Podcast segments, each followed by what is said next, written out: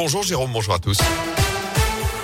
Et à la une de l'actu, ils sont allés éteindre les lumières des enseignes la nuit. Ça s'est passé dans Londaine la semaine dernière après des opérations menées dans le Gier sur le bassin stéphanois notamment. Les bénévoles de l'association Le Cercle de ont organisé un raid nocturne pour éteindre les devantures de plus d'une vingtaine de boutiques encore allumées au Chambon-Faugerolles, à Unieux ou encore à Firmini. Il faut savoir que la loi interdit d'éclairer sa vitrine et son commerce entre 1h et 6h du matin.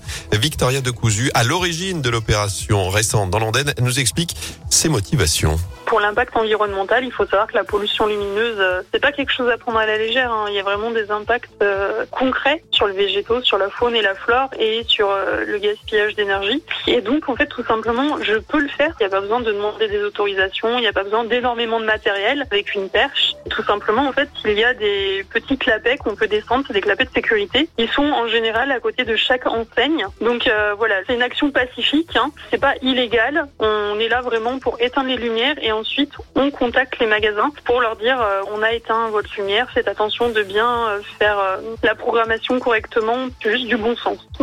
Et parmi les mauvais élèves rappelés à l'ordre la semaine dernière, on retrouve principalement des banques et des agences immobilières. Il faut savoir que les commerçants qui éclairent leurs enseignes la nuit s'exposent à une amende de 750 euros. Dans l'actu également, on n'en sait plus sur cette agression à coups de couteau en pleine rue dans la nuit de mardi à hier. Agression sur fond d'alcool avec cette Rix qui a éclaté rue Antoine Durafour à saint Le suspect, interpellé un peu plus tard dans la nuit, a été relâché hier. La victime âgée d'une trentaine d'années est sortie de l'hôpital Nord hier en fin d'après-midi. Les investigations se poursuivent pour identifier l'auteur des coups de couteau.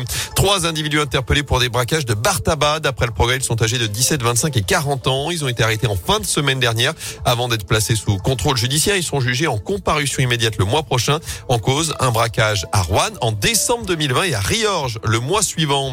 En France, la fin du pass vaccinal, ce sera peut-être pour fin mars, début avril. C'est ce que dit en tout cas le porte-parole du gouvernement, Gabriel Attal, qui évoque une amélioration de la situation sanitaire dans le pays avec une décrue des contaminations au Covid. Pour le monsieur vaccin du gouvernement Alain Fischer, il y a deux conditions à la levée de ce pass. Un taux d'incidence 10 à 20 fois moins élevé qu'aujourd'hui, mais aussi la fin de la surcharge hospitalière. Dans ce contexte, justement, le convoi des libertés arrive dans la région aujourd'hui. Il s'était lancé hier matin de Nice, direction Paris, puis Bruxelles, en passant par différentes villes de France. Le convoi emprunte les routes secondaires. Il devrait faire étape dans la région, notamment à Lyon ce soir pour repartir demain matin.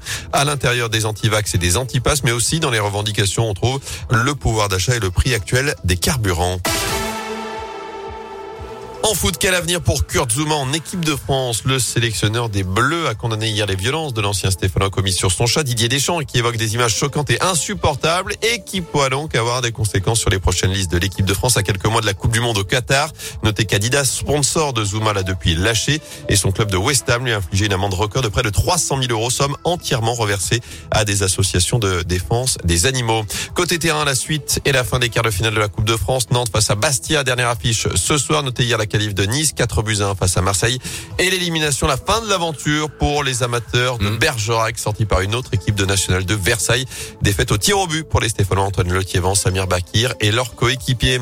Enfin, Alexis Pinturo au défi du slalom dans le combiné. Le skieur de Courchevel n'a terminé qu'à la 11e place de la descente cette nuit. Il va devoir réaliser une grosse manche à partir de 7h15 pour espérer décrocher une nouvelle médaille olympique. L'équipe de France, il y a toujours 6 médailles au compteur pour l'instant. Une en or, 5 en argent.